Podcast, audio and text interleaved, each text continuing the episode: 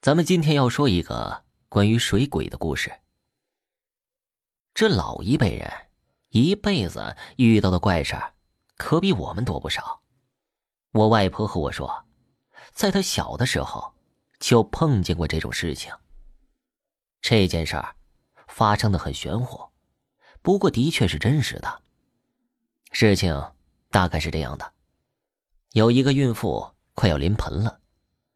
但是他们那个年代还没有高级到去医院生产，大多是去有生产工具的人家借工具。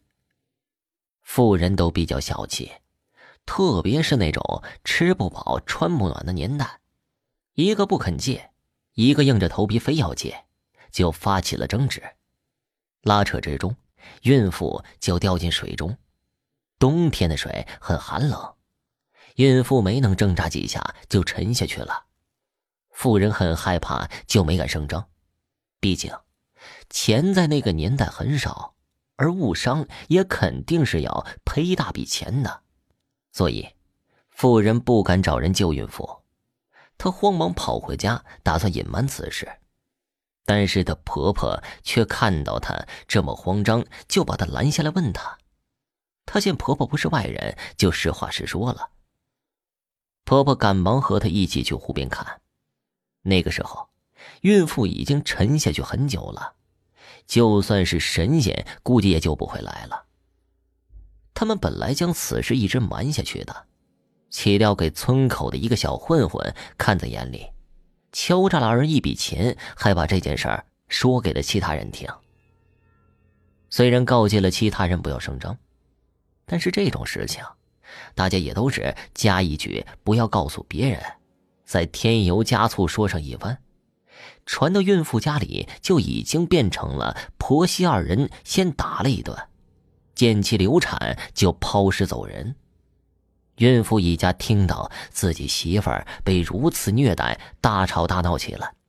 事情一暴露出来，大家也都赶着往湖边凑上一眼，捞了好多天。也只是捞到一只女鞋。孕妇家里人都声称媳妇儿这一尸两命，要打官司。乡下人都惧怕与官司打上交道，赶紧东凑点钱，西凑点物件给了孕妇家人，并声称为其重新物色媳妇儿，才不清不楚的结束了这件事儿。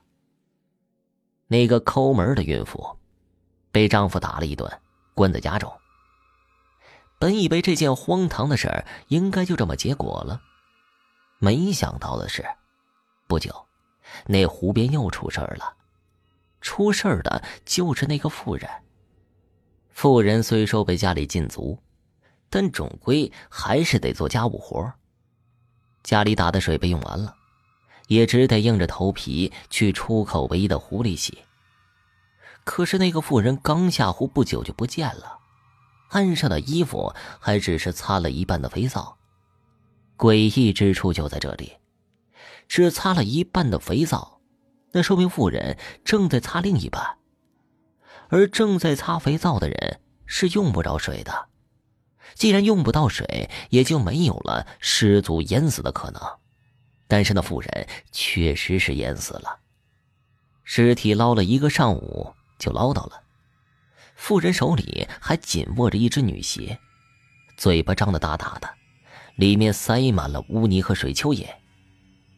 这件事情在村子里边传了很长一段时间，大部分人都说他活该，但是我外婆却硬要证明有水鬼。